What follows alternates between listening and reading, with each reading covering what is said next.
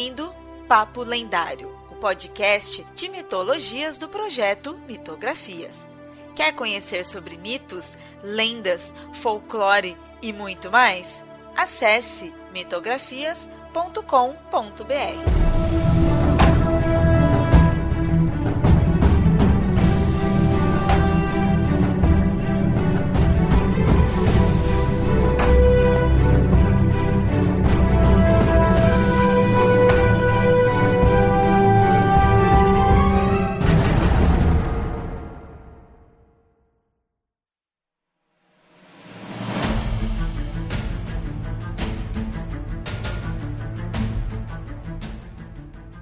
bem, ouvinte. Hoje no Papo Lendário a gente retorna à mitologia nórdica e dessa vez para falar sobre os mundos dos mortos, focando em um mundo específico do qual não se ouve falar tanto.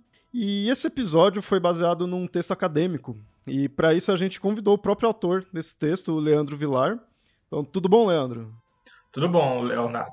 Pode aí se apresentar para os ouvintes aí, fala da sua formação, como que você fez esse esse texto aí, fica à vontade aí para se apresentar. Olá, galera de Mitografias. Eu me chamo Leandro Vilar, como o Leonardo disse. Eu sou historiador, mestre em história. Atualmente eu estou terminando meu doutorado em ciência das religiões. Eu também sou escritor e sou membro do Núcleo de Estudos Vikings e Escandinavos, o NEF.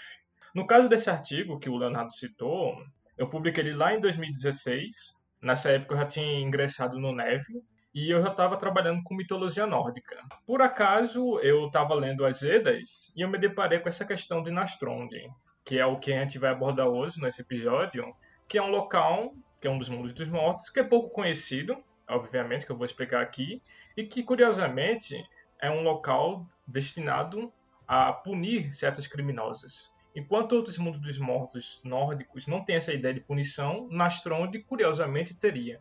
Por isso que lá no artigo eu sugeri que ele talvez fosse o inferno nórdico. Isso me chamou, né, bastante atenção, foi, foi bem legal. E antes aqui de entrar no, no tema do episódio, foi legal que você falou, você citou aí o Neve, então a gente vai deixar também os links aí, que é, quem já é nosso ouvinte e tá aí pela, pela internet, tudo já pode até conhecer talvez o, né, o Neve, mas fica aqui a indicação para quem não conhece, vale muito a pena, tem muito conteúdo legal e voltado né, para cultura e mitologia nórdica.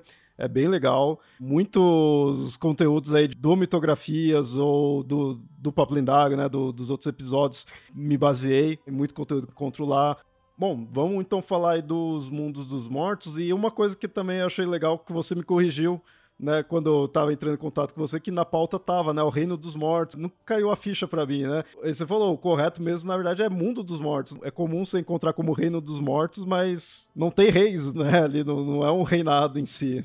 É, não, é, não tem. Por exemplo, o Odin, a gente pode considerar que ele seria o rei dos deuses. Então, Valhalla seria um mundo dos mortos resido, entre aspas, por um rei. Mas Hel não é uma rainha. Thor não é rei. Freya também não é rainha. Então, por isso que a gente não usa muito reino dos mortos nesse caso. Mas há mitologias que existe, essa ideia de reino mesmo. Que não é o caso da mitologia nórdica. Na mitologia nórdica, então, a gente tem né, vários mundos né, do, dos mortos. Começar a usar mais esse termo, né, mundo dos mortos, para se acostumar, para estar mais correto.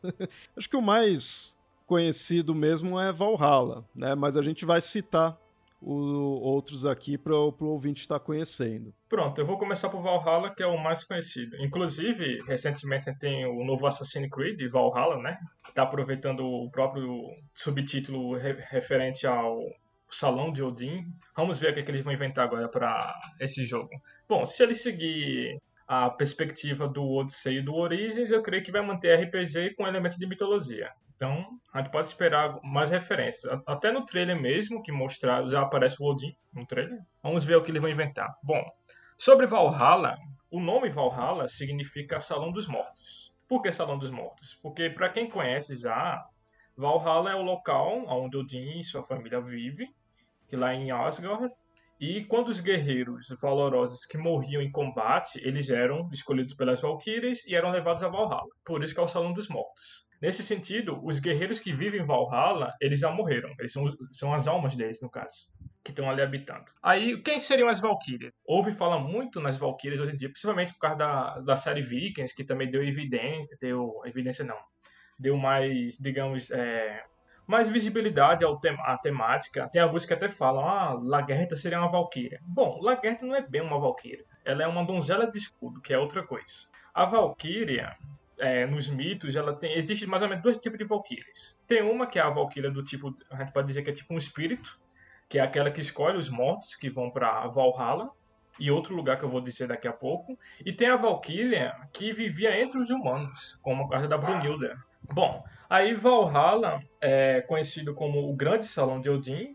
Por que salão? Porque às vezes a gente encontra em algumas livros, na internet, às vezes fala, ah, Valhalla seria o palácio de Odin ou fortaleza. Bom, o termo fortaleza e palácio é incorreto. Primeiro que não existia palácio naquele, naquele contexto. A fortaleza não tinha nada a ver com a ideia de fortaleza como local de habitação de um rei. Então seria salão. Aí outra característica que eu posso citar mais ou menos é que Valhalla é descrito como um salão com centenas de cômodos, que ele teria o telhado coberto por escudos, as colunas seriam lanças e os bancos seriam forrados com cota de malha e nas paredes teriam armas e escudos pendurados. Então você tem uma ideia de um salão bem guerreiro mesmo, ou seja, tudo que é armamento está lá decorando o local. Os guerreiros de dia ficariam treinando e, e se exercitando para a vindoura batalha final no Ragnarok, e de noite eles estariam no banquete ao lado de Odin e outros deuses na ocasião. E eles tomariam hidromel e comeriam carne de javali. Você pode dizer, ah, então esse aqui seria, entre aspas, o paraíso nórdico. É, se a gente entender essa ideia de paraíso como um local bom, então pode-se dizer que sim. Valhalla teria mais ou menos essa ideia. É um salão para você treinar, lutar, conversar, beber e comer. Essa é a vida deles no pós-morte. Então, esse é o que é voltado para o Odin, né? Porque uma coisa que eu percebi é que cada mundo tem uma divindade mais específica dali. E o do Valhalla é de fato o Odin que, que é o que comanda ali. Sim, sim, é o mais famoso. Existem epitetos de Odin que diz ele é o senhor dos exércitos, é o senhor dos guerreiros. É sempre aquela referência, é aquele que acolhe os guerreiros que morreram em batalha. Mas não é qualquer guerreiro, é, geralmente é o guerreiro valoroso, é aquele que mostrou é, coragem, lealdade, bravura no campo de batalha e mereceu a honra de ir residir lá no Salão de Odin. Só que existe um relato que diz que nem todos os guerreiros iriam para Valhalla. Metade deles iriam para outro salão, que é o Folkvang, que é o salão da deusa Freya. Já tinha conhecido esse, Leonardo? Conhecia por nome só. Todas vezes assim, alguns eu conhecia só por nome. O que me chamou a atenção nele foi ver que é também um local de guerreiros. Então, como você falou, né, nem todos os guerreiros mortos ali iam para Valhalla é, ter esse outro também. E aí eu fiquei curioso se tem algo que diferencia. Segundo o relato, que ele é citado no Grim Small, que é um poema da Edda Poética. Para quem não conhece, a Edda Poética ele é, um, ele é um manuscrito lá da Idade Média, mais ou menos escrito por volta do século, do século XIII, que a gente conhece propriamente. Ele é um conjunto de poemas de autoria anônima. Ninguém sabe quem foi que escreveu, quem foi que organizou esses poemas. E no Grim Small ele fala que quando os guerreiros morriam, as valquírias iam lá para escolher as almas deles e metade iria para Freya. Por que metade iria? Bom, o poema não explica. Só diz que metade iria. O Salão Folkvang, ele é curioso que o nome dele significa Campo dos Exércitos ou Campo do Povo. Existe um certo conflito quanto ao o significado exato mas a gente tem ideia de que é um local que vai para guerreiro também. Só que diferente de Valhalla, onde você tem uma descrição de como é que os guerreiros viveriam lá, Folkvang não tem essa descrição. Então a gente, a gente imagina que eles devem manter alguma coisa parecido com Valhalla. Mas então também não tem alguma coisa que diferencie, tipo, um guerreiro de tal tipo que vai para um e outro que vai para outro. Não se diferencia? Não, no, nos mitos não informam nada. Inclusive, a gente nem sabe como é que a, as Valkyrias fazem essa escolha. A, a, os mitos não informam. Também é preciso ter um, algo em mente. Por exemplo, mito e religião não é a mesma coisa. Aqui eu estou baseando-se num relato mitológico que tem a ver com crenças religiosas. Só que como a gente não tem acesso a, ao pensamento religioso nesse quesito, então a gente tem que se basear no mito. E o mito, às vezes, ele não dá todas as explicações. Então, se haveria diferença ou não de guerreiro para ir para Valhalla ou Folkvang, fica só na hipótese, não? A gente não sabe. É, e aí a gente vê o, como Valhalla é bem mais conhecido quando você vê em mídias, né, tipo nessa Vikings, todas essas coisas assim, você só vê o pessoal falando de Valhalla. Dificilmente você ouve esse nome. Eu, eu mesmo só fui conhecer esse nome pesquisando os mitos mesmo. Mas em, em mídias, assim, em geral, o pessoal só conhece mesmo Valhalla e aí passa-se aquela ideia, né, de que você foi, você era um guerreiro, morreu na batalha, vai para Valhalla e é, por você ser um guerreiro é o que você sempre quis. E aí se era outra coisa, iria para outro mundo, mas não fica se citando muito isso no, no, popular, né, assim, nas mídias. Por isso que eu imagino que aos olhos da, das pessoas que não conhecem muito a fundo, fica bem com essa ideia de Valhalla ser o paraíso e pronto porque já com uma sociedade que é visto que teria um certo valor ali o guerreiro, então é algo que ele iria né, querer, mas nem cita-se outros mundos né, no, nessas mídias. É só quando você pesquisa mesmo a mitologia que você, você vê, né? É verdade.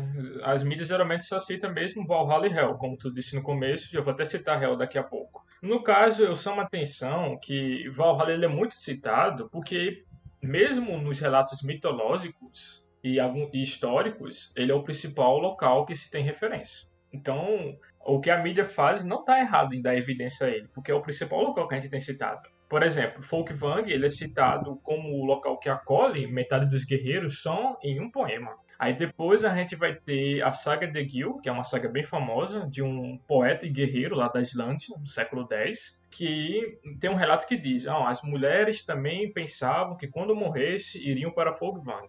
Mas a gente só tem dois menções bem breves.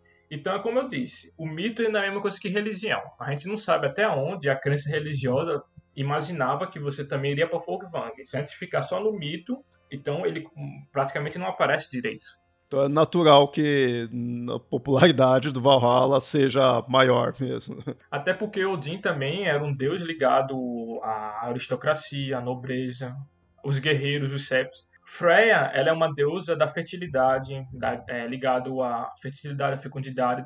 Ela e o irmão Frey também estão ligados à questão da agricultura, da pecuária. Então, se você pensar, o que é que atrai mais? É um deus guerreiro, um deus ligado aos chefes, aos reis, ou uma deusa da agricultura, da fecundidade, mesmo que ela receba também guerreiros. Aí acaba dando predominância mais ao Odin, no caso. Até porque o, tem que pensar que certos deuses eles eram mais adorados do que outros. E se a gente pensar que a, que a sociedade escandinava da era viking era uma sociedade masculina predominantemente, então você vai dar mais preferência a deuses masculinos. Não quer dizer que o homem não pudesse adorar Freya ou outra deusa, não. Isso acontecia. Mas nessa questão militar, Odin domina. E curioso que Odin não é o deus da guerra, o deus da guerra é o Tyr. Só que o Tyr, eles têm um papel mais nos mitos. Religioso, a gente não, a gente não conhece direito qual era o papel religioso do Tyr. Odin que assume esse papel de deus da guerra propriamente. Sim, sim, sim. Isso foi interessante, assim, saindo um pouco da pauta, mas é uma curiosidade, é legal porque eu, eu conforme também fui pesquisando para esse episódio, para outros, principalmente aquele do Odin, eu fui vendo essa ideia do Odin ser um deus da aristocracia, né?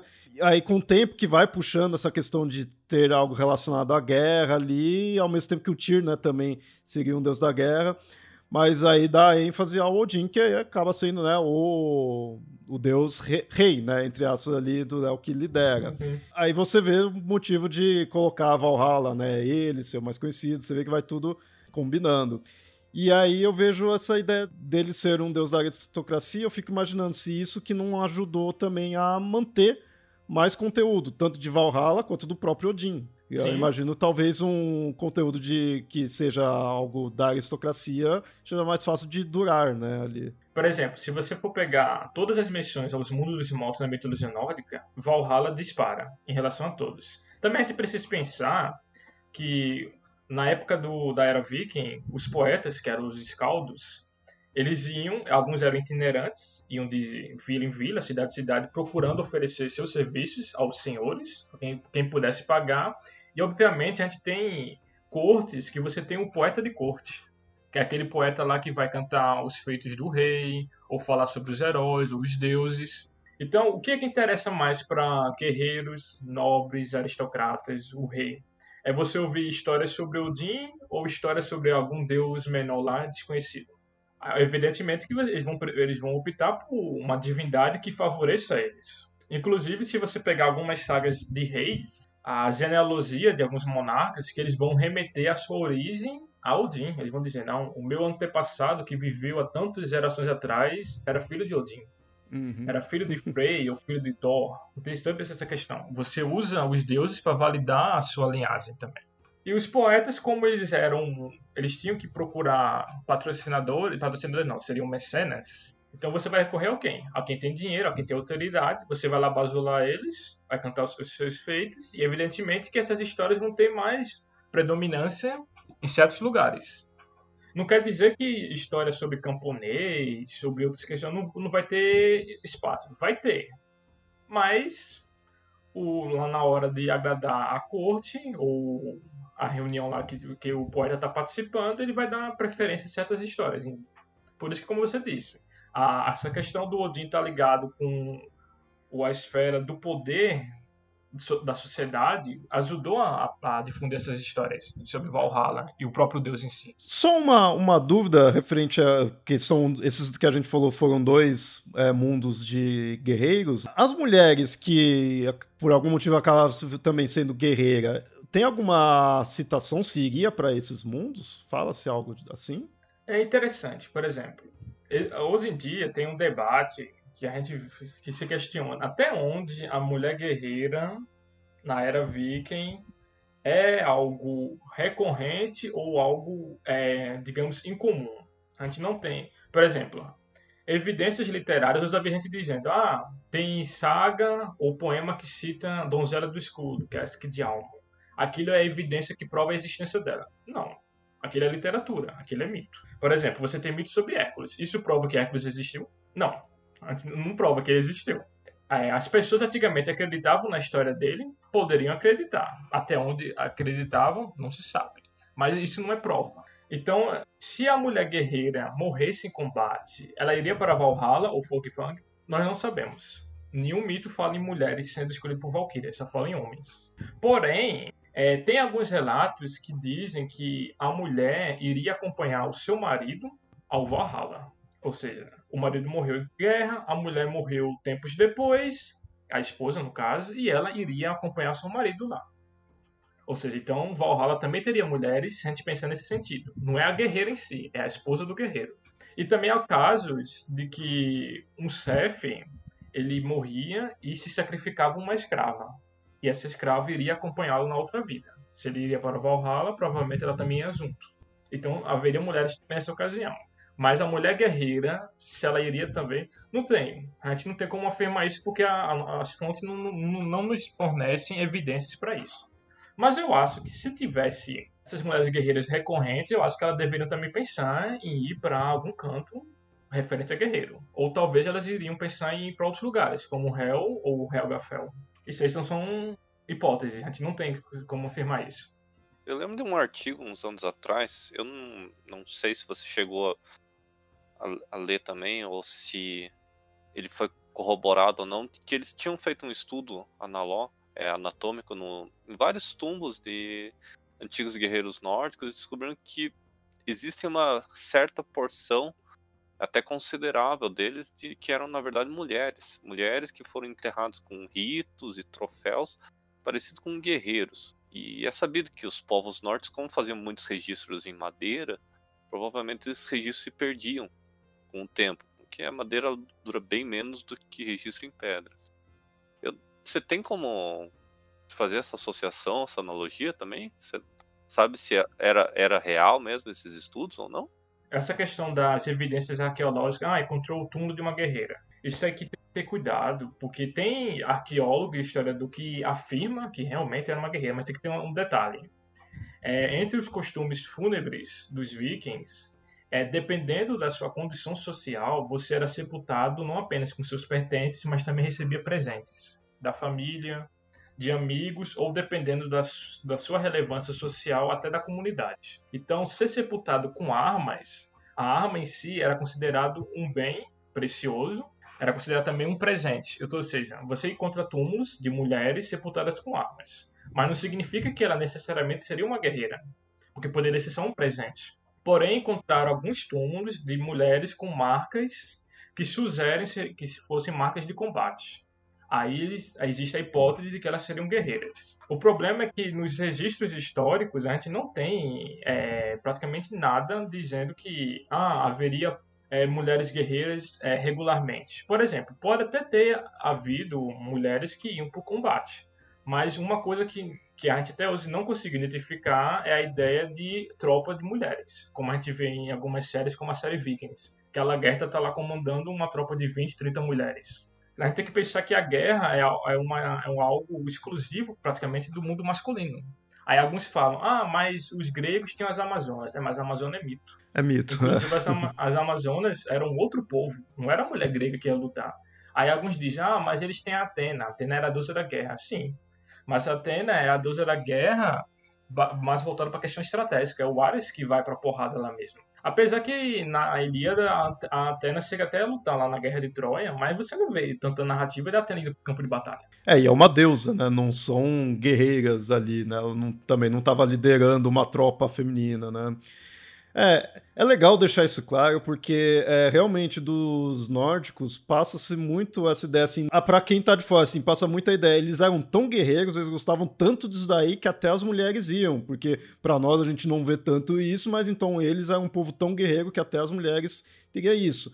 Tem que, acho que, tomar cuidado, né? Não afirmar nada tão muito certo assim, né? Tem que realmente ver os registros que tem eu lembro, é, antes de ir para o próximo mundo, eu lembro em algum artigo também que eu vi que talvez é, algumas é, mulheres assim fossem guerreiras, mas no sentido assim, lutava e assim, se fosse, se alguém entrasse na casa, assim, tudo, ela saberia se defender. Mas não que ela fosse se tornar um soldado, fosse pra guerra numa tropa, né? Sim, porque a gente tem que pensar que grande parte da população da era viking, eles eram é, do campo, zona rural. Então você tem uma casa de fazenda, aí digamos que o, o marido, o, o, irmão mais velho ou os filhos mais velhos saem para as excursões ou trabalham em outro canto. Fica o que em casa? As crianças, as mulheres e os idosos. Então o local vai estar tá meio que a, a segurança vai estar tá baixa. Então elas tinham que saber se defender. Então, o fato dela saber se defender, levantar uma espada, uma, uma lança, um arco e flecha, um machado, não quer dizer que elas tinham treinamento militar para ir para a guerra. Elas estavam usando armas para se defender em casa, ou e também defender a propriedade. Porque a gente tem que pensar que às vezes o, os homens poderiam passar semanas ou meses fora. Aí, digamos que tem bandidos lá e diz: Ó, oh, aquela casa ali tá sem nenhuma proteção, só tem mulher ali, vamos lá roubar. Então elas têm que se defender.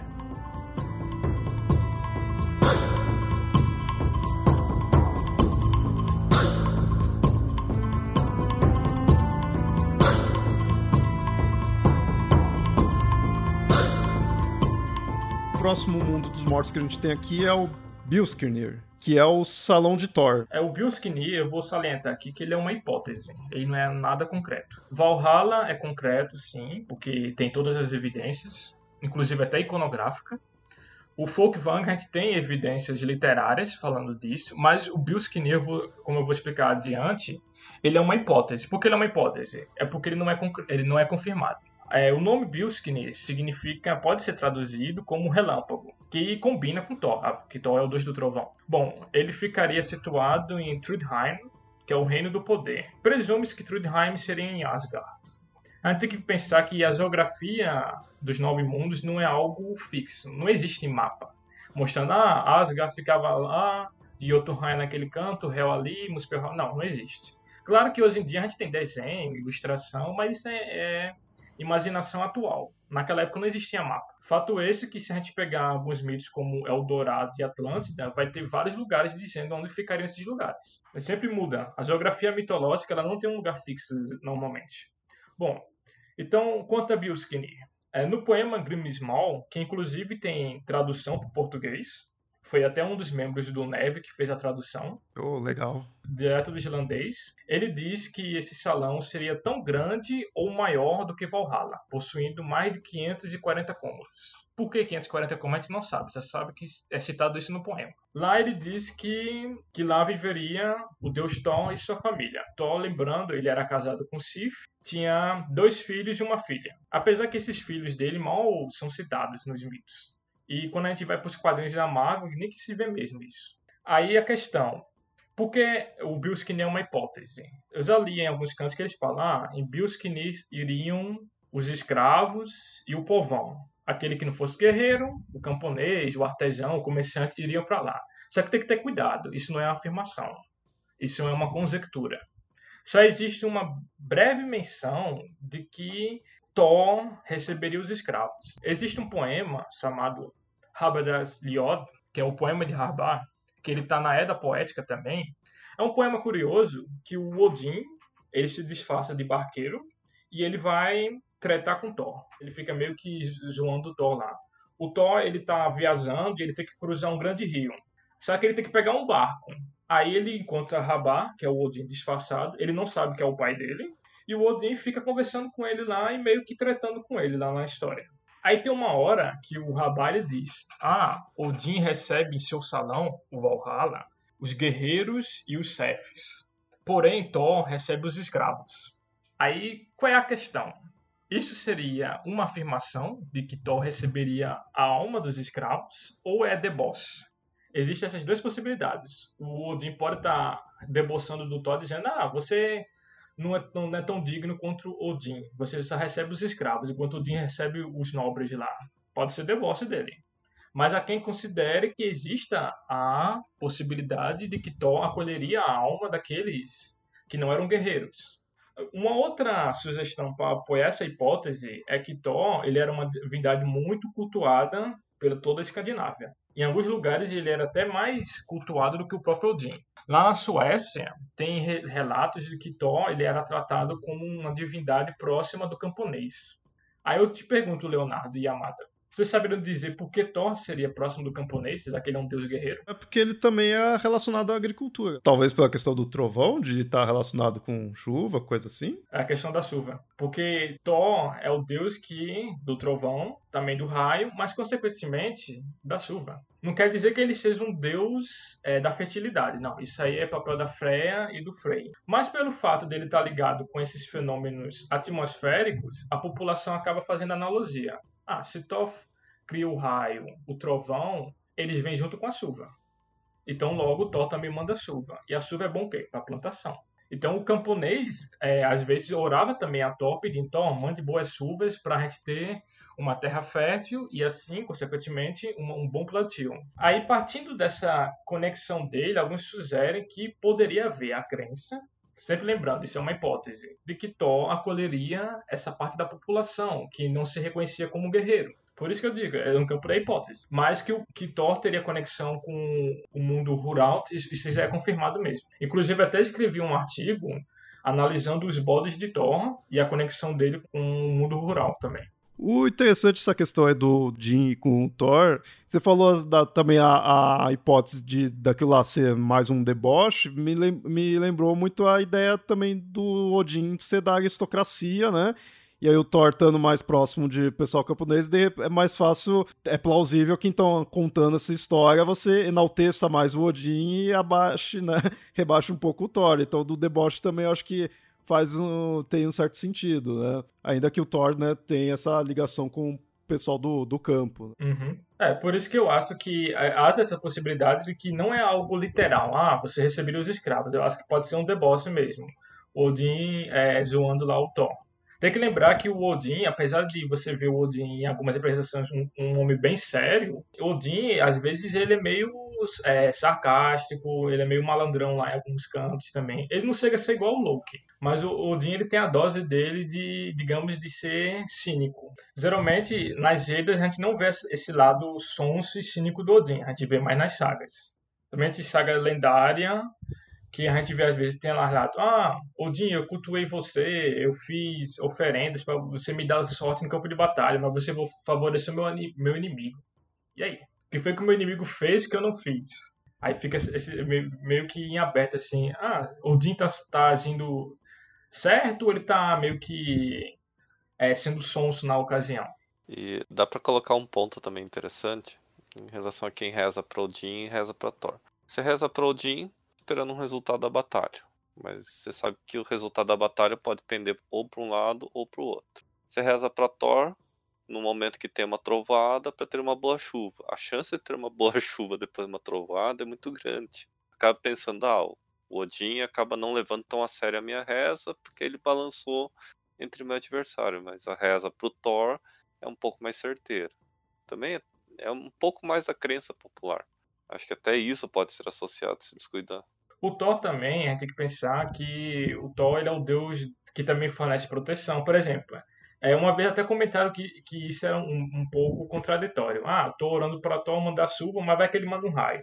Porém, eu também oro para Thor me proteger de tempestade. Ou seja, é meio contraditório. Eu tô mandando, quero que ele mande chuva, mas também eu não quero que ele mande raio. É aquela coisa, né? Você pensar que é ele quem controla isso, então você tá falando, ó, vai com calma aí, né? Eu quero só a chuva, mas já que você controla o raio, não precisa. Bom, agora a gente falar de Hell. Hell também acho que junto com Valhalla é o dos mais conhecidos, né? E Hell tem muito a questão de ser identificado, quem já estuda sabe que não é bem assim, mas de ser, fazer uma analogia com um inferno cristão. A própria palavra, né, tem relação, então muitas vezes a pessoa faz essa ligação, mas quando você analisa mais a fundo, você vê que não tem a ver por não ter mesmo a questão da punição, né? O réu não tem isso daí. Ele não é o oposto do Valhalla, né? Seria. Alguns estudiosos, como a Hilda Davidson, que ela já é falecida, mas ela é um dos grandes nomes da, da mitologia nórdica de estudo. Ela traduzia Hel como túmulo ou cova. Então gente pensa em Hel como sendo algo, um chão subterrâneo.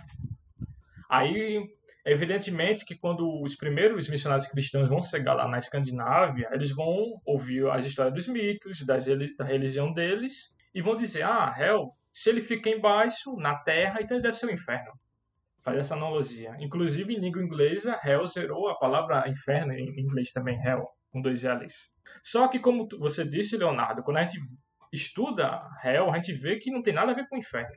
Ou pelo menos, à primeira vista, não teria. Porque à primeira vista, isso inclusive é um motivo para outro artigo que eu estou escrevendo, que eu estou repensando o conceito de hell como podendo ser inferno ou não. Só que como é algo mais complicado, não vou adentrar aqui. Mas no primeiro momento, o Hell não é, uma, não é o inferno. Apesar que quando a gente pega a, a versão de Hell lá da Marvel, ele é um lugar de fogo. Só que no mito, o Hell é um lugar frio. Então já tem um contraste, porque a Marvel vai pegar Hell no sentido de ser inferno. Mas isso aí é a interpretação deles. Bom, sobre Hell, primeiro tem que se explicar que Hell é tanto o nome de um local quanto o nome da deusa que rege aquele local, a deusa Hel. A deusa Hel ela é uma das três filhas de Loki com Angbodha, que é uma giganta. Logo, Hel ela é irmã do lobo Fenrir e da serpente Jormungand, que é a, que é a serpente gigante que, que diziam que ela conseguia morder a própria cauda dando a volta no mundo. Que inclusive é a serpente que luta com Thor no Ragnarok e Fenrir luta com Odin. No caso de Hel, ela ainda jovem, ela foi banida por Odin para as profundezas do mundo. Por que ela foi jogada lá, o mito não explica. Só diz que Odin baniu Jormungand para o mar, Fenrir foi preso numa caverna e Hel foi banida para o subterrâneo. O mito, às vezes, não dá essa coerência. Um outro detalhe que chama da deusa Hel é que, às vezes, a gente vê ilustrações dela com a cara dividida. Ela tem duas caras. Uma face normal e a outra face de morta ou caveira. Aí vocês perguntam, isso tem no mito? Tem, mas tem um detalhe. Na Edda em prosa, que é a outra Edda, que foi atribuída ao poeta Snorri Sturluson, que ele foi bem famoso lá na Islândia do século XIII, nesse livro que ele escreveu, ele diz que Hel teria duas caras. Uma cara viva e a outra cara seria morta, de um defunto. Porém, quando a gente pega menções a Hel na Edda poética, ela diz que ela era uma mulher normal. Então a gente tem duas versões de Hel. A Hel das duas caras e a Hel normal. Ambas estão certas. Bom, como está lá na fonte mitológica, a gente tem que considerar que está certo. As pessoas viam dessa forma, aí a gente não sabe. Mas aí, isso aqui eu expliquei a deusa. Agora vamos à o local onde ela governa. Hell ou Helheim, ele é um descrito como um local escuro, evidentemente, porque é no subterrâneo. Ele é frio e às vezes diz que ele seria meio que nevoento. Lá existiria o salão da deusa Hel, aonde ela acolheria os mortos. Aqui já vem uma questão que é preciso separar. Aí eu vou te perguntar, Leonardo e Amada, é, quem iria para Hell? Eu já ouvi falar que é quem morre de velhice e doença. Não está errado, mas isso tem um, um, detalhe. Essa afirmação de que quem morria de velhice e doença iria para Hell só consta na Eden Prosa, da autoria do Snorri. O Snorri que diz isso. Porém, quando a gente pega outros relatos que citam Hell, eles não explicam o motivo das pessoas irem para lá. Só diz: Fulano morreu, vai para Hell. Por que ele vai para lá? Não se sabe. Então é preciso lembrar, o mito ele tem várias versões. Então o mito de Hell ele tem várias versões. Numa é o doente e o velho que vai para lá, mas em outra não tem motivo. Fato esse que quando o deus Balder morre, ele não morreu de doença e nem de velhice, e ele foi para Hell. Existe essa questão. Porque às vezes as pessoas é, leem isso e tomam como, ah não, tá dito, é velho e doente, pronto. Então nada se encaixa. Não. O mito ele pode ter várias versões. Então Hell tem essa questão. Existem várias possibilidades. Inclusive você tem poema como Sonata Rock, eu não sei se pronuncia assim, que ele é acreditado ao Egil, que é um, como eu disse, um poeta e guerreiro, que não se sabe se existiu ele, ele teria vivido na Islândia. Nesse poema é curioso que ele cita três lugares, que eu vou até retomar adiante. Ele fala de Valhalla, ele fala de Hel e ele fala do Salão de Ram, que lá adiante eu vou falar disso. E o curioso é que ele disse: O meu filho, um dos filhos dele, foi para Valhalla, mas logo eu vou morrer e irei para Hel. Só que se, como ele era guerreiro, porque ele não pensa em ir para Valhalla. Aí você pode dizer, ah, mas para Valhalla só vai os guerreiros que morreram em combate. Às vezes nem sempre, porque às vezes tem guerreiro que não morreu em combate, mas ele esperava ir para Valhalla. Então a gente, não, a gente não pode tomar sempre como, ah, isso aqui é fixo e não existe outra possibilidade. Não. A crença, ela é mutável, ela pode mudar. Isso acaba passando uma ideia popular assim de que, como o pessoal conhece mais Valhalla e Hell, fica aquela ideia assim, né? Você é um guerreiro, morreu em batalha, vai para Valhalla, que é o você sendo guerreiro é o que você queria. Aí você não conseguiu isso, se você morrer de uma doença ou passar a batalha ali e envelhecer, aí você vai para Hell. Tipo, é o, o, mundo de quem não conseguiu, né, morrer em batalha. Passa-se popularmente essa ideia, né? Tanto no próprio seriado do Vikings, às vezes chegou, acho que a mostrar um personagem assim, que ele queria morrer logo ali na batalha para ir para Valhalla. Ele tinha medo, né, de não conseguir morrer ali na luta, por medo de ir para para Hell, né, assim. Então, popularmente acaba passando um pouco essa ideia, né? É, tem essa ideia, porque essa ideia ela surge a partir da interpretação do mito. Mas como a gente não tem uma interpretação da crença religiosa, Aí a gente tem que se basear no mito. Claro que às vezes a pessoa interpreta de forma até literal, que mito não deve ser levado no, no ao pé da letra. Tem que ter cuidado. Bom, pra, falando sobre Hell, um último ponto a destacar: por que Hell não seria o um inferno? Porque Hell não tem punição. Todos os relatos que a gente tem sobre Hell, em nenhum deles fala que lá os mortos seriam punidos. O que faz o inferno ser o inferno é a punição, é o castigo final. Então, em outro artigo que eu estou escrevendo, eu analiso o réu pela perspectiva de, não, réu não é um inferno como local de punição, mas réu poderia ser uma outra categoria de inferno, que hoje em dia a gente não usa, mas na Idade Média existia. Isso é interessante, isso é, mas isso aí é tema para outro estudo. Se vier a ser publicado, talvez eu possa vir aqui em outra ocasião e comentar sobre isso. Ah, legal, já, já esteja convidado aí se der tudo certo. Aí eu agradeço. Porque aí o negócio lá é interessante pra caramba. Porque lá eu vou tratar que, ou seja, os cristãos lá não estavam tão errados em pensar em réu como uma ideia de inferno, não. Mas não, não é o um inferno punitivo. Seria um outro tipo de inferno. Hell, a forma da descrição de Hell me lembra, acho que era o Cocytus ou Cócitus da Divina Comédia, que era aquele inferno de gelo. Era inferno de gelo ou era rio de gelo? Era um lago, era um lago. Só que tem um detalhe, o, o Cócitus, na mitologia grega, não tem gelo. Isso aí é o Dante que sim, colocou sim, lá sim. No, na Divina Comédia. Mas o interessante é que na Idade Média existia relatos apócrifos sobre o inferno que falava que existia gelo e neve no inferno. Porque a gente sempre pensa, ah, o inferno sempre é um lugar quente, com fogo, fumaça. Porque no próprio Apocalipse, lá no final diz, e Satanás, e os demônios, e todos aqueles que não receberam o perdão no juízo final, seriam condenados ao lago de fogo e enxofre. Certo. Porém, a gente tem que pensar que existe uma literatura religiosa não canônica. E nessa literatura não canônica, o inferno teria gelo e neve também. Isso é interessante. Então Dante não inventou essa questão do inferno de gelo. Ele pegou de alguma origem, de alguma fonte. E assim, por mais que seja uma coincidência, pode haver coincidências mitológicas, é interessante que seja uma, um elemento similar. Bom, o Dante, ele a Divina Comédia dele é baseada muito em dois tipos de literatura é, vigentes na Idade Média, que são os apocalipses apócrifos e as visões de inferno e paraíso. Oficialmente, de forma canônica, só tem um apocalipse, que é o que está lá na Bíblia. Porém, não canonicamente, existem mais de 40 apocalipses. É muita coisa. Uau, não imaginava. São mais de 40. E alguns desses apocalipses, como o de Paulo e o de Pedro, eles falam de inferno gelado. Isso lá no século IV, VI, por aí. Tem que lembrar que esse Apocalipse, quando ele fala Paulo e Pedro, não quer dizer que foram os apóstolos que escreveram. É porque alguém escreveu e atribuiu aos apóstolos.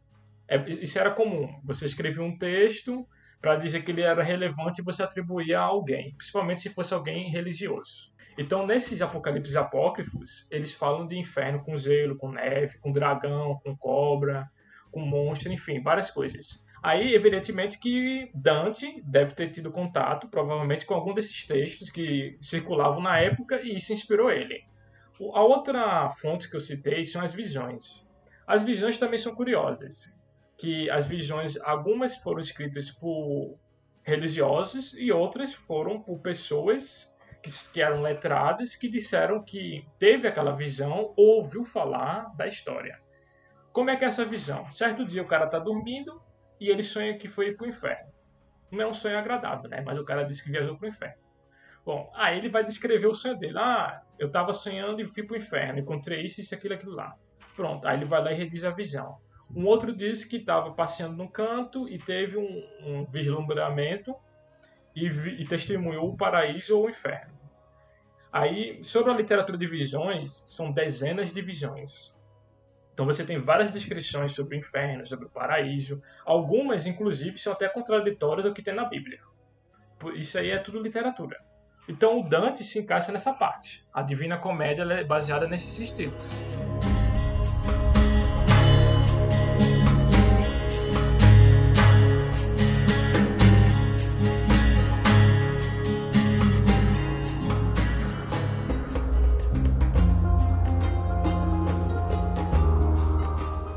Muito bem, ouvinte. Esse é um rápido intervalo para lembrar que você pode ajudar o Mitografias financeiramente, apoiando mensalmente com o valor que achar melhor, pelo padrim.com.br barra mitografias ou então por catarse.me barra mitografias. Quem nos apoia recebe os episódios com antecedência e agora também estou recebendo material exclusivo de cada episódio. Além disso, agradeço a quem já está apoiando. A produção do Papo Lendário de todo Mitografias é graças a vocês, e inclusive devido ao apoio de vocês, estamos já produzindo um novo podcast, então aguardem.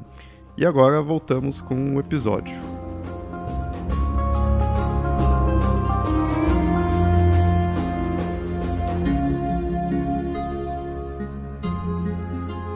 A gente tem alguns próximos aqui que realmente esses eu conheci pesquisando aqui pro episódio, sabe? Coisas que eu não tinha ouvido muito falar, não. Que aí o próximo aqui é o Salão de Ram, que você já tinha citado, né? Existe, sim, uma evidência escrita, mas a gente não sabe até onde ia a crença nesse local. Também, então são pouquíssimas informações mesmo, né? Também... São poucas informações. No caso, eu, eu ouvi falar que é quem era morria afogado. Sim, tem a ver com isso. A Ram, ela era uma deusa do mar. Até onde o papel dela a gente não sabe. Porque, às vezes a gente pede, ah, mas o Niord não era o deus do mar? Sim, o Niord era. Mas a questão é que no mar existem várias divindades. Se a gente pegar a mitologia grega, a gente lembra de Poseidon. Mas se você for estudar, tem trocentas divindades Sim. no mar. O mar sempre tem muita divindade. No caso da mitologia nórdica, a gente tem o Njord, que é o principal, mas tem a Ran. A gente não sabe até onde vai o papel da Ran. A Ran, às vezes, é citado em alguns poemas, até nas Eddas. Ela era casada com o Egir, que era um gigante, que era amigo dos deuses. Isso é importante dizer. Nem todo gigante é inimigo dos deuses. A gente tem que começar pelo próprio Loki. Apesar que o Loki é, é, um caso à parte. Porque o Loki ele vive com os deuses, mas também ferra com os deuses. Sim. Então ele é um caso à parte. Mas o Egi não. O Egi ele era aquele bom gigante que não causava problema aos deuses. Inclusive ele até fazia banquetes aos deuses. Tem até um poema famoso que quem quiser ler é o Locacena. Ele faz parte da era poética. Não tem tradução oficial para o português, mas pode encontrar em espanhol, em inglês. Eu acho que deve ter, ter tradução, digamos que a tradução amadora pela internet. O Locacena é interessante que o Egi ele faz esse banquete aos deuses e evidentemente que o Loki vai causar discórdia lá. Mas o curioso é que a Han não aparece nesse poema. O quem destaca é o marido dela. Mas voltando para a Han, ela é casada com Egi e eles têm nove filhas. Lembrando que o 9 e o 3 são números simbólicos, eles, têm, eles sempre aparecem várias vezes nos mitos. Aí a questão, aonde é que tem relato dizendo que os afogados iriam para o Salão de Ram? É o poema Sonatorrec, que eu disse anteriormente. Alguns traduzem esse poema como Aos Meus Filhos Mortos. Por que Aos Meus Filhos Mortos? Porque é um poema de dedicatória. O Egil, que eu já citei para vocês, ele escreve esse poema, que ele é bem dizer é uma elesia, ou seja, é um poema meio que com caráter, com caráter não, um tom fúnebre, é um tom triste, porque ele disse: "Eu vou escrever esse poema para honrar meus filhos. Um morreu e foi para Valhalla. Eu, quando morrer, irei para Hel. Porém, outro filho meu morreu no mar, e ele agora reside no salão de Ram. Pronto, é isso aí, é em breve. Ele reside no salão de Ram. Aí, o que, que os pesquisadores fazem? Ah, Aqui está dizendo que o cara que morreu afogado foi para o salão de Ram. Então todo mundo que morreu afogado vai para o salão de Ram? Não sabemos. É uma hipótese. A gente conta isso aqui. É uma hipótese. Então fica em aberto também. Existe sim um relato dizendo que o cara que morreu afogado foi para lá? Existe. Mas até onde é essa crença, a gente não sabe. Como gente falou, né? É pouca informação né, que tem dele para realmente afirmar algo com certeza, né? E aí a gente tem também um outro que é as Montanhas Sagradas. Aí desse eu não cheguei a ver quem queria para lá, se tem -se ideia de algum tipo de pessoa, algum tipo de morte que iria para esse local. Né? Bom, a Montanha Sagrada em nórdico antigo é Helgafell. Helgafell é o nome de uma montanha vulcão na Islândia. Realmente existe lá na Islândia, você até pode procurar no Google aí, botar Helgafell vai mostrar que é um vulcão lá na Islândia. Porém, Helgafell aqui não estou me referindo a essa montanha na Islândia. Estou me referindo ao conceito. O conceito ele diz que haveria a crença de que as pessoas acreditavam que os mortos não iriam para outros lugares como Asgard ou Hel, eles iriam para salões que ficavam dentro de montanhas. Por isso que é a montanha sagrada. Isso é um conceito. Tem um artigo bem antigo, da década de 40, de um escandinavista, eu acho que ele era norueguês. O nome dele é Odd Nordland. Ele escreveu um artigo de 40 páginas para explicar essa questão de Helgafell. Ele comentava que a crença em montanhas sagradas, como sendo lá dos mortos, teria sido algo regional e influenciado por sincretismo religioso, sendo visto principalmente na Noruega, depois na Islândia e na Suécia. No caso da Islândia, ele cita algumas sagas, que eu vou aqui dizer o nome delas, que fazem menção a isso. Uma das sagas é a Erib Giaga Saga, que seria a saga do povo de Erbi, a qual se passa na Islândia, e existe um relato que um tal Tourov, ele acreditava que a alma do filho dele, que foi sepultado numa montanha, viveria num salão dentro daquela montanha. Isso é interessante. Ou seja, ele não está dizendo, ah, meu filho não foi para Hel, não foi para Valhalla, não foi para outro nenhum lugar. Ele vive num salão dentro daquela montanha. Aí a outra saga que o Nordland cita é a Brenu Nial Saga, que é a saga de Nial o Queimado. Essa saga tem tradução para o português. Inclusive foi até uma, um trabalho de pós-graduação. É só vocês procurarem Brenu Nial Saga em português, deve, não deve ser difícil de encontrar não. É interessante que tem um relato nessa saga que os pescadores que viviam num lugar chamado Kalbach, eles falavam que um dos membros dele que faleceu morava dentro da montanha. Ele vivia num salão dentro da montanha. Aí vocês perguntam, quem iria para esse salão na montanha? Bom, pelo que a saga dá a entender, qualquer pessoa. Não havia uma distinção. Homem, mulher, criança, idoso, qualquer um, independente da causa da morte, iria para esse salão, nas montanhas. Só que é como o Nordland sublinha, existem poucas menções a esses salões. A gente não sabe até onde iria a crença nesse lugar. Hum, interessante. Dá de você entender que de repente é algo localizado ali, tipo, a, a crença, né, disso daí, de repente, porque esse realmente ele vai de encontro com os outros ali, né? Já que teoricamente pode qualquer pessoa iria para esse local, então de repente talvez uma crença localizada. Aí a gente vê como realmente é, as crenças nórdicas assim não seria algo uniforme, né? Quando a gente lê os mitos em livros, são versões que se popularizaram mais do que outras e foram compiladas. Toda compilação ela parte de um motivo, sempre tem um interesse. E como esses mitos foram compilados há séculos, a gente não conhece qual era o interesse do autor. O autor não vai escrever lá, ah, eu escolhi esses mitos porque eu achei interessante por causa disso. Não. A gente não sabe por que ele escolheu isso. Então, é como disse, não é uniforme. Ou seja, é, é como o autor aqui diz. Isso é uma crença regional. Haviam várias crenças regionais pela Escandinávia. Em alguns lugares você poderia crer que iria para essas montanhas, mas em outro você pensava que iria para Hel, ou para Valhalla, ou para Folkvang, enfim. São crenças que coexistiram em vários lugares lá ao mesmo tempo. Porque a religião nórdica, ela não era dogmática, ela não tinha doutrina. Quando uma religião não tem doutrina, não tem dogma, ela permite que várias crenças coexistam ao mesmo tempo. Apesar que mesmo religiões com doutrina e dogmas não impede que várias crenças surjam. Por exemplo, a gente pega o cristianismo. O cristianismo é uma religião com doutrinas e dogmas. Mas ao longo da história surgiram várias doutrinas contrastantes à bíblica. Bom, e aí a gente vai para mais um desses locais que é a ilha de Gefjon.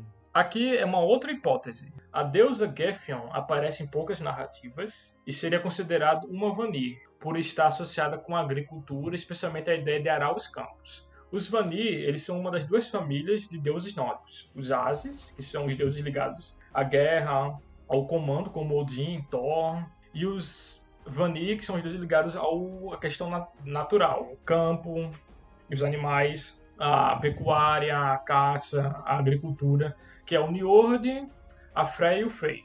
Gefion seria uma Vanir, por estar associada com o campo, Talvez. Mas há relatos na Eden Prosa que diz que ela seria uma Exir. Então fica meio que essa dúvida.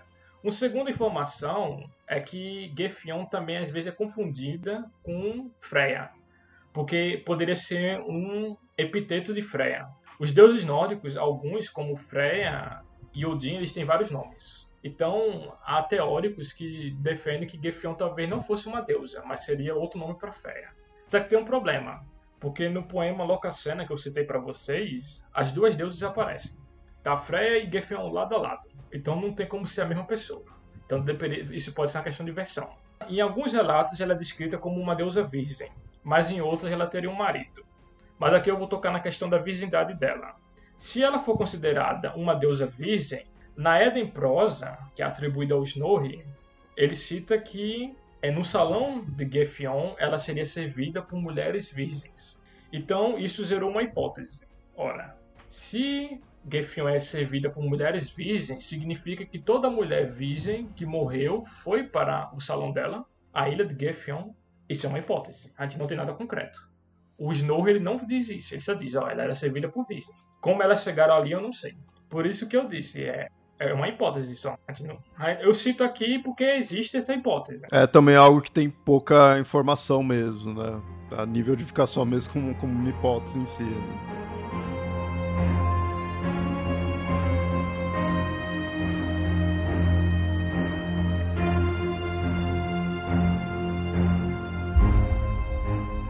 Bom, e aí a gente vai para o Nastrund. Agora é que esse que é o foco do artigo, né? É aí no caso, ele sim realmente tem um quê mais assim punitivo. E isso é o que difere aí do, dos outros mundos dos mortos. Porque como a gente viu, Valhalla, Folkvang, Pilskini, Hell, o, a Montanha dos Mortos, Salão de Han, a Ilha de Gefion, nenhum deles tem punição.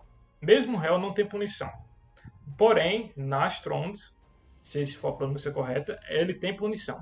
Aí, o que significa o nome Nastronte? Nome Nastronde significa costa dos cadáveres. Então você tem uma noção que é um nome tenebroso. Você imagina um local, uma costa, ou seja, uma praia, com cadáveres boiando na água ou lá na terra.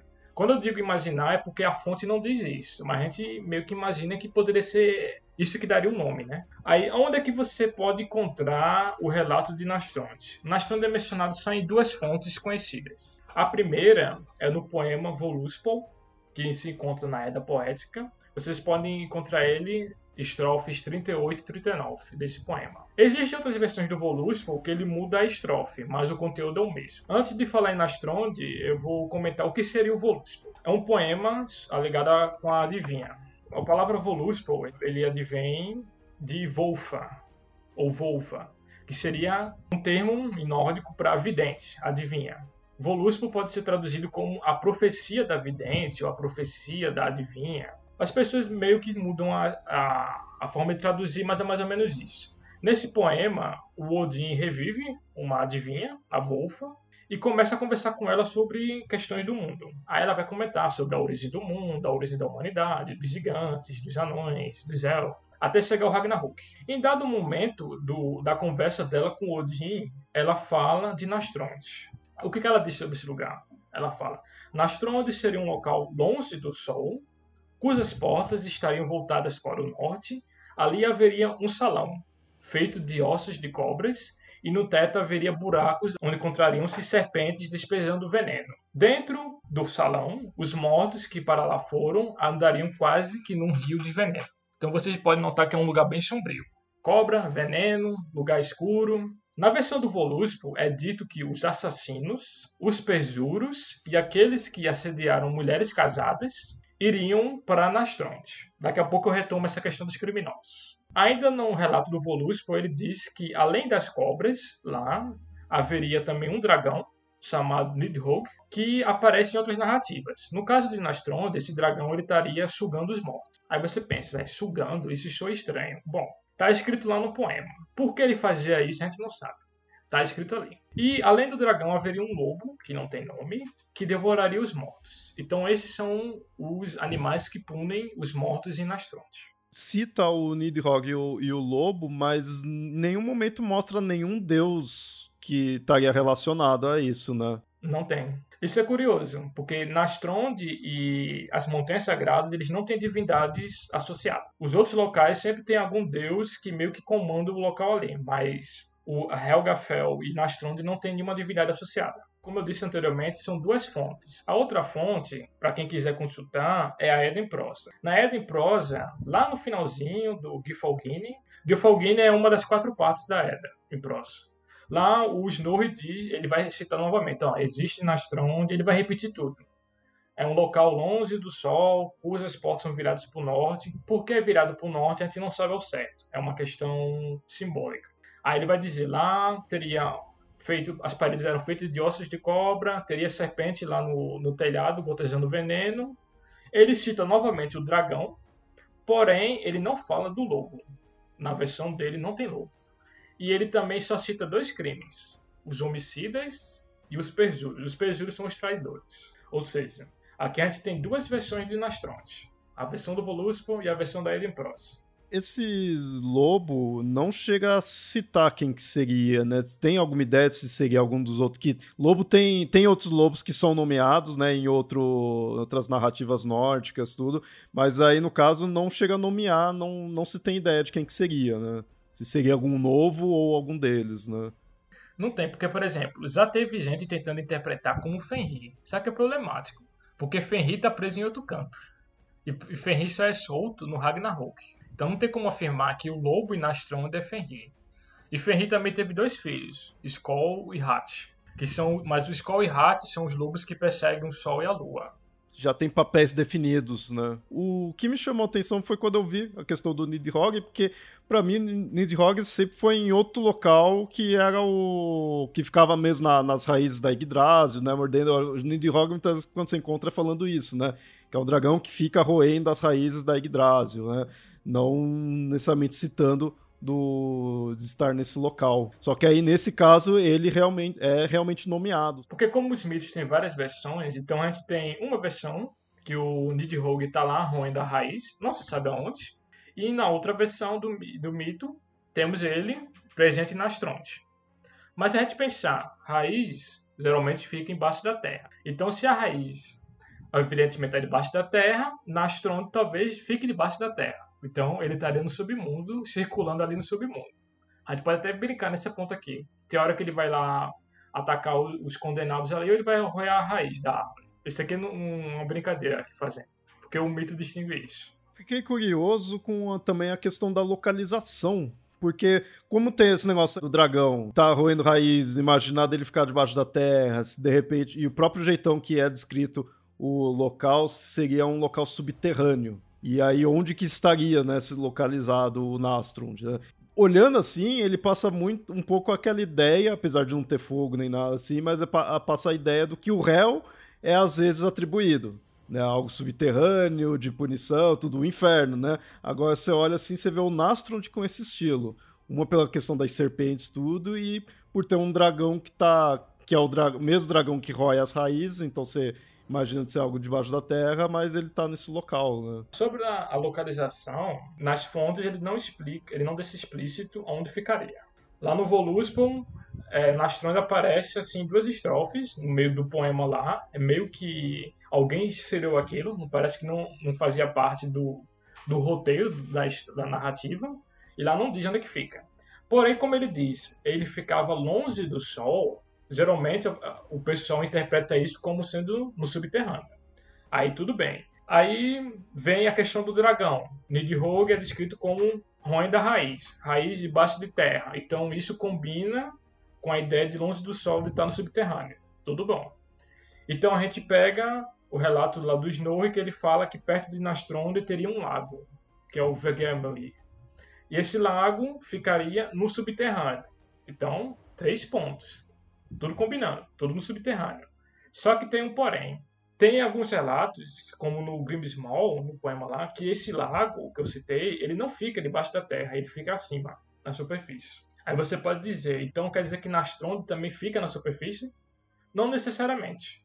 Porque, como disse, é, geografia de mito ela não é precisa. Então o lago ele pode aparecer em vários lugares e o pessoal tá de boa. Ninguém vai se queixar, porque nessa versão ele está em cima da Terra, no outro ele está embaixo. Não, não tem esse problema. Então, a meu ver, Nastronde estaria no subterrâneo. Porém, existe um detalhe. Nastronde, como eu disse, é a costa dos cadáveres. Costa sugere praia. Então você vai pensar, ah, tem um mar no subterrâneo? Não sei. Os mitos não falam.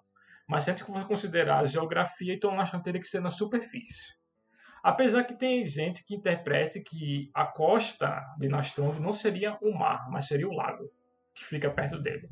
Mas, mas isso são conjecturas.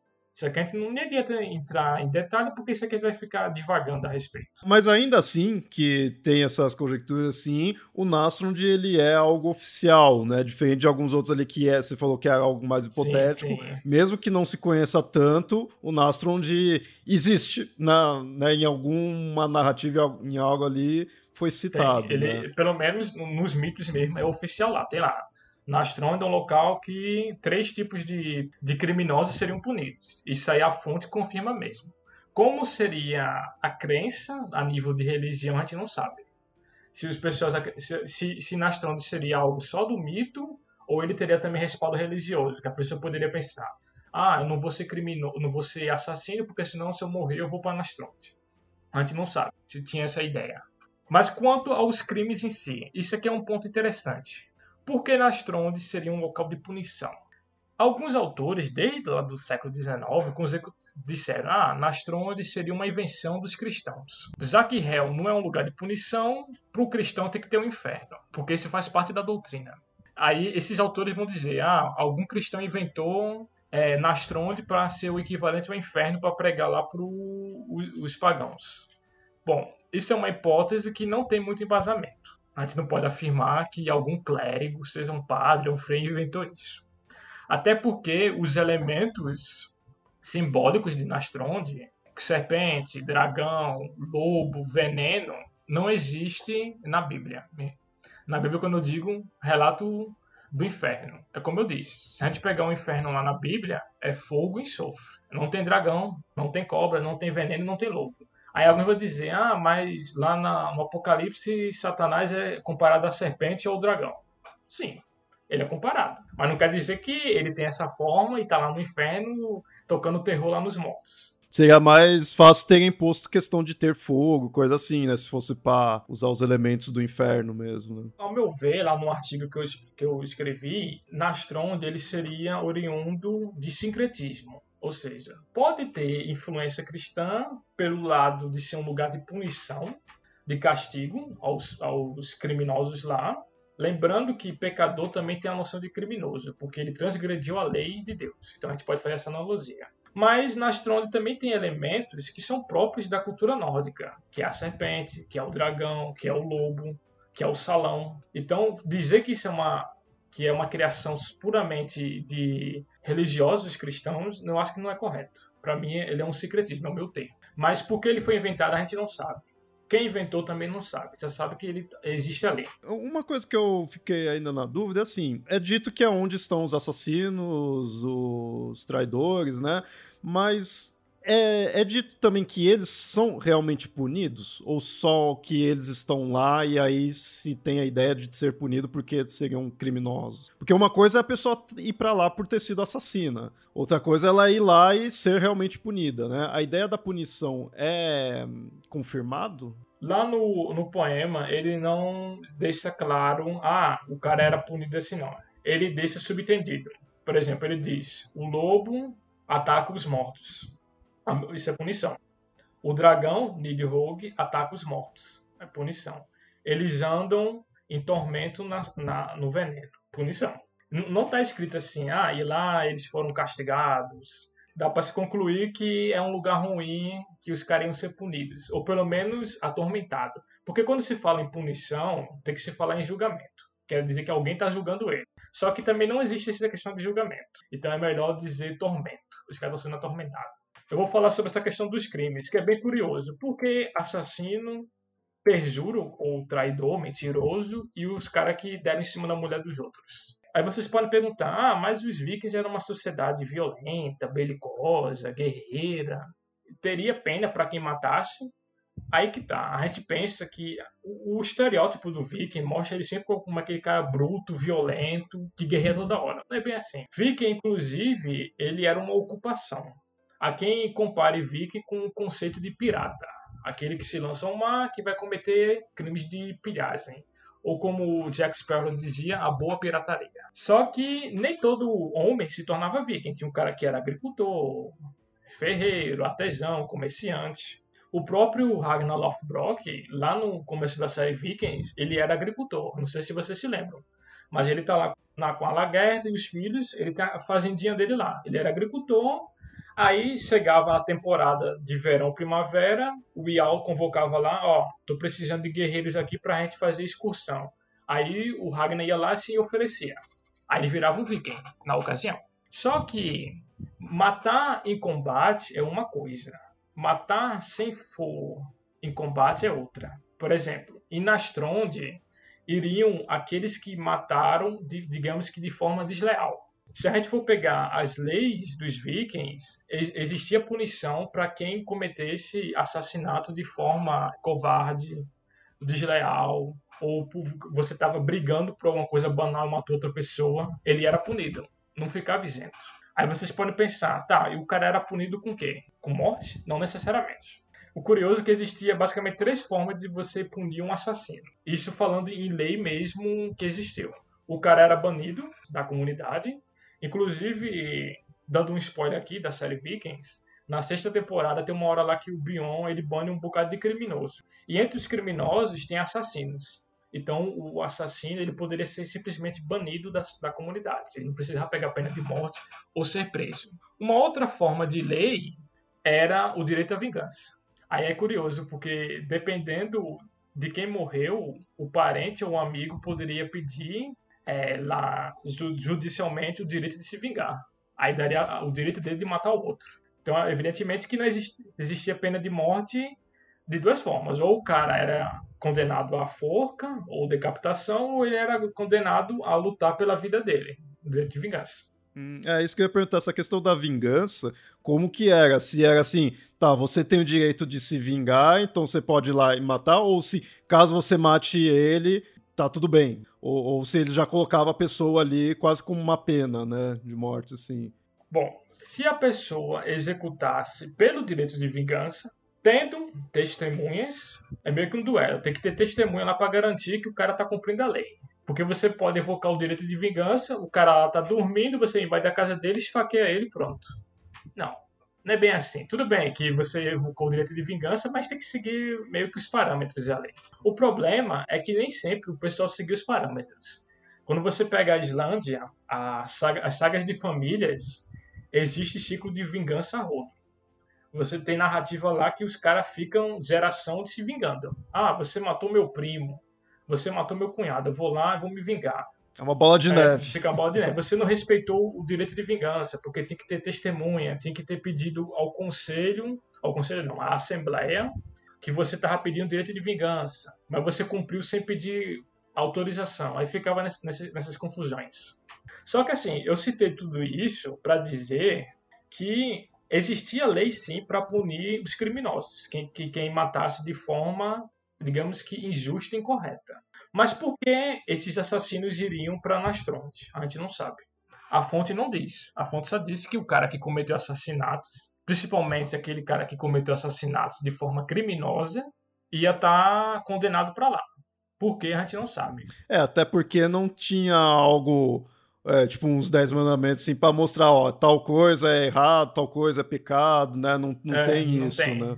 É, não existe o não matarás. Porque isso é interessante. Existia lei, sim, as leis eram orais. Existia a lei, ó, você não pode fazer isso porque é crime. Mas não existia a ideia de pecado. Às vezes as pessoas pensam, ah, o cara ia para Nastone porque era pecador. Não, na religião nórdica não tinha pecado. Não existia a ideia de pecado e não existia uma ideia maniqueísta de bem versus mal. Não tem. Inclusive, a gente pensar, quem vai para Valhalla é o cara que mata muita gente em batalha, ou seja, são assassinos. Mas por que um assassino vai para Valhalla e o outro assassino vai para Nastronde? É, aí acho que passa muito aquela ideia de que, como ele é um guerreiro, tá protegendo o povo dele, ou a aldeia dele ali, então ele tá realmente lutando contra um inimigo. Agora o outro é um assassino que tá matando até o. tá matando o próximo. Acho que pode passar muito essa ideia. É, né? isso aí é uma é uma interpretação que a gente faz. O guerreiro lá matando no campo de batalha, ele é um assassino que mata de forma justa. Justa no sentido de que ele tem autorização para matar ali. Mas o outro não, o outro está sendo criminoso. Então a gente meio que interpreta dessa forma. Agora, o segundo crime que vai lá para Nastronte, o perjuro, crime de traição, falso testemunho, mentira. Bom, os vikings eles prezavam muito por lealdade, principalmente no campo político e militar. Você tem que manter sua honra, você tem que ser leal. Evidentemente que nem todo mundo era assim. Então, segundo o Nastronde, aqueles que foram desleais, mentirosos, que traíram os seus senhores ou traíram os juramentos, iam para lá. Por que eles iriam? A fonte também não diz. Mas a gente sabe que legalmente isso acarretava problema o cara que descumprisse de alguma forma, dependendo da gravidade da, do perjuro, da mentira que ele cometeu, havia várias formas de punição. O cara poderia ser morto como traidor, ou ele poderia pagar uma indenização, ou ele ser banido, ou ele perder algum privilégio, enfim. Mas por que ele iria para a gente não sabe. Não tem a questão do pecado, mas ambos aí são crimes, né? Então está relacionado ao conceito de crime. Né? Algo interessante que para ver que você já é considerado um crime se você não dá a chance de defesa para a pessoa. Eles olham muito mais isso do que o crime em si. Se você matou de forma covarde, você não deu, não deu uma chance para outra pessoa entrar em combate com você, se defender para provavelmente um julgamento dos deuses, então o crime é muito mais agravante. Sim, existe existe algumas menções que ele diz que você matar assim a, outra pessoa sem dar o direito de defender defesa ou matar ela de forma desleal era visto como um ato covarde. É, um, é por isso que às vezes é entendido como crime. O teu comentário é bem pertinente nesse ponto.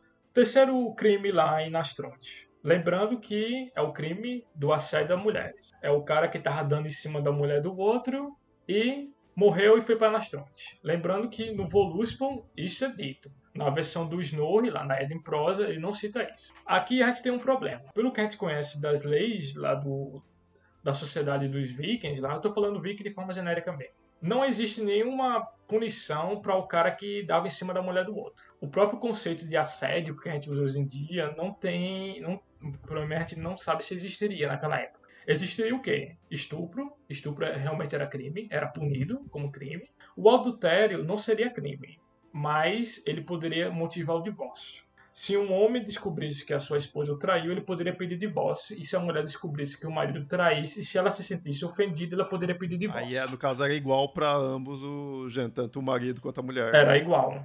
É. Inclusive, tem até um caso é curioso que o homem também poderia pedir divórcio se a mulher fosse infértil. Ele disse: Ó, oh, minha esposa é infértil, não está gerando filhos. Eu vou me divorciar para casar com uma que me dê filhos. Mas a culpa poderia ser dele, ele que poderia ser infértil. E o contrário também acontecia. A mulher, dependendo da condição social dela, ela poderia alegar: ó, o meu marido ele é infértil, ele não está dando filhos. Eu posso recomendar o suzeiro e o divórcio. Mas isso aqui a gente tem que pensar que são geralmente são as mulheres de famílias mais abastadas. For uma mulher lá do povão, não tem direito a esse negócio, não. Não, a mulher meio camponesa até poderia pedir o divórcio, mas depende do pretexto. Mas sobre a questão do assédio, por que esse crime seria punido em Nastronte? Tem alguns que sugerem que isso seria uma influência cristã. Ela dizer, ah, cometer assassinato de forma injusta a gente entende, que existia lá na, no, no, nas leis deles. Ser mentiroso, traidor, trapaceiro a gente também entende. Mas é, dar em cima da mulher do outro seria crime tão grave ao ponto a gente lembra lá do lá dos Dez Mandamentos, não cobiçarás a mulher do próximo. Aí tem alguns autores que interpretam a partir disso. Ah, algum deve ter sido influência cristã. Só que aí tem dois tem duas fontes, dois não, tem um trabalho de um autor e tem uma fonte que me levaram a repensar essa questão. É que eu vou citar para vocês. Tem um autor chamado Keith Samplonius que ele diz que os crimes punidos em Nastronde não seriam crimes influenciados por um contexto cristão. Por quê? Aí ele cita. Para ele, esses crimes viriam de outras referências mitológicas. E ele cita Loki. Vamos falar de Loki novamente. Aí ele dá o exemplo de quê? Locacena, que é o poema que eu citei para vocês lá anteriormente, que é o, o, vai ter um banquete dos deuses, o Egita lá presidente do banquete e o Loki vai entrar em discórdia. Aí o que, que o Samplones diz? Ele, nesse banquete, o Loki ele mata um dos escravos do Egir, ele comete perjuro, porque ele mente, ele difama, e ele também comete assédio, porque ele insulta as deusas e diz que teve caso com elas. Ele vai dizer: Ah, Sif, você que é a esposa do Thor, você não se lembra daquela vez que eu fui com você lá pra cama? Ele diz isso na cara de pau. Claro que o Thor não estava presente ainda. E é até curioso que quando o Thor chega lá na história, o Thor diz: O que está acontecendo aqui? Aí uma das deusas diz: Ah, o Loki está ofendendo todo mundo aqui. Aí o Thor olha para o Loki e diz: é, Se desculpe, senão eu arranco a cabeça. Porque o, o, o, Thor do mito, ele é curto e grosso. Não é o Thor lá da Marvel, que ele é cavalheiresco. Pelo menos o Thor dos quadrinhos. Mas o do mito não, ele é curto e grosso. Se desculpe, senão eu corto sua cabeça. Só que o Loki não se desculpa e dá o fora, aí o Thor vai atrás dele. Bom, mas nesse, nesse poema aqui, que é bem engraçado, o, os três crimes que a gente vê na Astronde, o Loki comete. Ele matou, ele cometeu perjuro e ele ainda cometeu assédio. Porque ele disse que ofendeu as deusas, que é a Freya, a Sif, a Gefion e a Frigga, que é a esposa de Odin, e ele ainda disse que teve caso com quase todas as deusas ali. E o curioso é que o, o Luke ele é tão safado que ele ainda chama a Fred puta, que disse que ela tinha casa com todos os deuses. Ele ainda disse que a Skadi traiu o marido. Ele está escolhendo todo mundo. Bom, aí o Samplanes diz: ora, se no poema do Loki tem esses três, entre aspas, crimes, por que Nastronde seria uma influência cristã? Se a gente tem se é compatível. Bom, mas isso é a hipótese dele. Aí eu estou citando aqui. Aí, finalmente, eu encontrei uma outra referência que me deixou de queixo caído. É, ano passado eu estava lendo a saga dos Volsungos, que é uma saga bem famosa. A saga dos Volsungos ele fala sobre a dinastia dos Volsungos, mas ele foca em Sigurd, que é o, o, o mais famoso dos Volsungs, que ele era um grande herói, um grande guerreiro, matou um dragão. Ele também, digamos que ele teve um relacionamento com uma Valkyria, que é a Brunilda. O curioso é que quando ele conhece a Brunilda, ele está conversando com ela, aí ele diz: Não, você é uma mulher muito bonita, você é muito inteligente e sábia. Aí ele diz: O que conselhos você pode me dar? A Brunilda ela dá vários conselhos para Sigurd. E ela diz: Um conselho: não arranje brigas e evite cometer assassinatos. Segundo conselho, mantenha-se leal, nunca falte com sua palavra, ou seja, não seja traidor, não seja mentiroso, não seja perjuro. Finalmente ela diz: jamais dê em cima de mulheres casadas. Aí eu li, caraca, doido. O que ela falou aqui combina tudo com Nastronte. E são relatos do, mais, mais ou menos do mesmo século, datado do século XIII.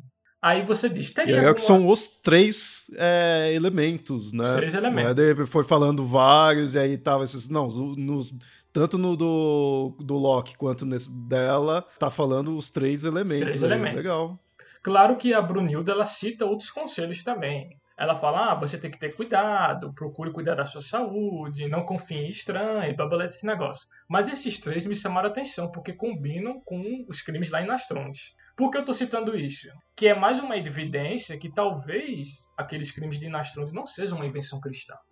Eles talvez já existissem entre os mitos nórdicos e alguém saiu colhendo isso daqui e surgiu um mito. Fiquei agora com uma dúvida, que nem essas outras fontes servem para mostrar, de repente, isso daí pode não ter sido uma, necessariamente uma influência cristã, porque encontra, né, da Brunhilde e do, do Loki. Mas, de repente, da Brunhilde e do Loki também não poderia ter tido influência cristã? Não sei qual, pela questão da época, assim. É difícil encontrar, porque, por exemplo, o, a saga dos Volsungos, o Locacena, e as duas, os relatos de Nastron, eles mais ou menos datam de questão escrita, é século XIII, mais ou menos esse período aí, 1200 e pouco. A gente não sabe quem veio primeiro, não tem como noticiar isso. Além do mais, tem que pensar que esses mitos já existiam antes. Existiam na tradição oral, em dado determinado momento, alguém escreveu e chegou nas versões que a gente conhece é difícil encontrar é, influência cristã. Por exemplo, no Locacena, você não encontra nenhum elemento que sugere influência cristã. Aí você diz, ah, mas naquele poema lá o Loki está deboçando dos deuses. Tudo bem, ele está deboçando. Mas a própria mitologia grega, você tem deboche dos deuses, não quer dizer que o cristianismo estava lá influenciando. E no caso da saga dos Bolsungos, também não tem nenhum relato que sugere influência cristã, diferente do Beowulf. Tudo bem que o Beowulf aqui não faz parte da história, mas eu estou citando ele porque o Beowulf tem influência cristã.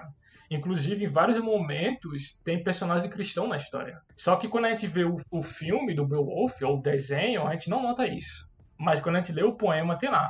Ah, o cara tá orando para Jesus, o outro pediu para Deus. O Beowulf não, o Beowulf ele é pagão, mas tem personagens cristão na história dele. É interessante. Então, esse do, do Nastro, então, ma mais elementos aí para sugerir real que realmente era dessa forma, né? Que não teve tanta mudança em si a nível referências cristãs, né? É legal, legal. Que isso é uma dúvida realmente que eu tinha, né? Que eu fui vendo ali, ué, né? Será que é mesmo? Será que veio depois? Que já é algo que para nós também seria um crime, né? Nós que tem a cultura vinda do, do cristianismo teria como crime como pecado, né? Mas tem que pensar que em várias sociedades, você cometer assassinatos, ser desleal, traidor, mentiroso, é algo ruim. Tem sua lógica, né, que também seja crime, né? Você ficar cometendo adultério, dando em cima do, dos parceiros dos outros também é algo ruim. Então a gente tem que pensar que tem que se pegar um pouquinho na lógica.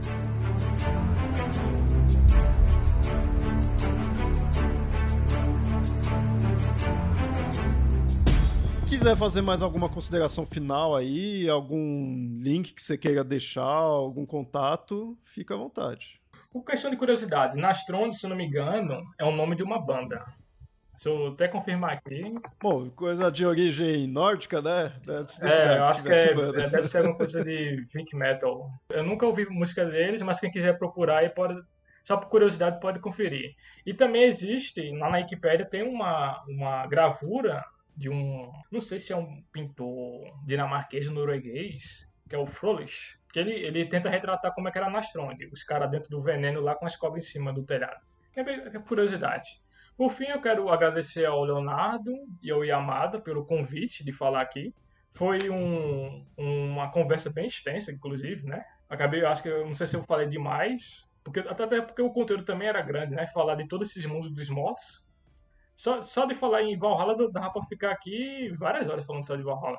E eu, gostei de ter rendido bastante aí, porque era um elemento mínimo, né? Assim, a gente foi falando aí de diversos mundos dos mortos, e como a gente falou desde o começo, né? Valhalla e Real é o que mais tem conteúdo. Sim, sim. E a gente pegou um ali que só tem, tem umas passagens pequenas, mas que eu acho bem interessante falar disso, porque, meu, muito ouvinte aqui nunca tinha ouvido falar do Nastro, sabe? Então eu acho legal mostrar isso para mais conhecimento, né? E além de Valhalla de Real, que tem outros mundos e tem esse Nostromo que me chamam muita atenção. E legal de ter conseguido render bastante aí. Agradeço. E os links eu vou pedir para deixar aqui na, na página mesmo. Tem o meu artigo, que são 30 páginas de comentários sobre Nastrons. Quem quiser ler lá pode ler muita coisa. Inclusive tem a parte que eu analiso até a simbologia dos animais. Convido todo mundo, quem quiser curtir a página do Neve, tem um blog. Temos também duas páginas do Neve no Facebook, vocês podem ver. Inclusive, atualmente, a professora Luciana está fazendo vídeos contando narrativas folclóricas escandinavas. Vai até o dia, dia 7 de maio. É só entrar lá na página do do Neve que ela tem lá todas as narrativas. Ela, hoje ela falou sobre a Suécia. Ontem foi Nor Noruega, Dinamarca. Aí quem curtir folclore escandinavo ou tiver curiosidade pode conferir lá na nossa página. Tem um blog também do Neve, tem o meu blog também, que é Seguindo os Passos da História. Digita no Google que encontra. Tem matéria sobre mitologia nórdica lá no meu blog, tem, vocês podem procurar. E de resto eu agradeço. E quem quiser entrar em contato, vai estar lá no link o meu e-mail e o meu Instagram também, se vocês quiserem seguir. Obrigado.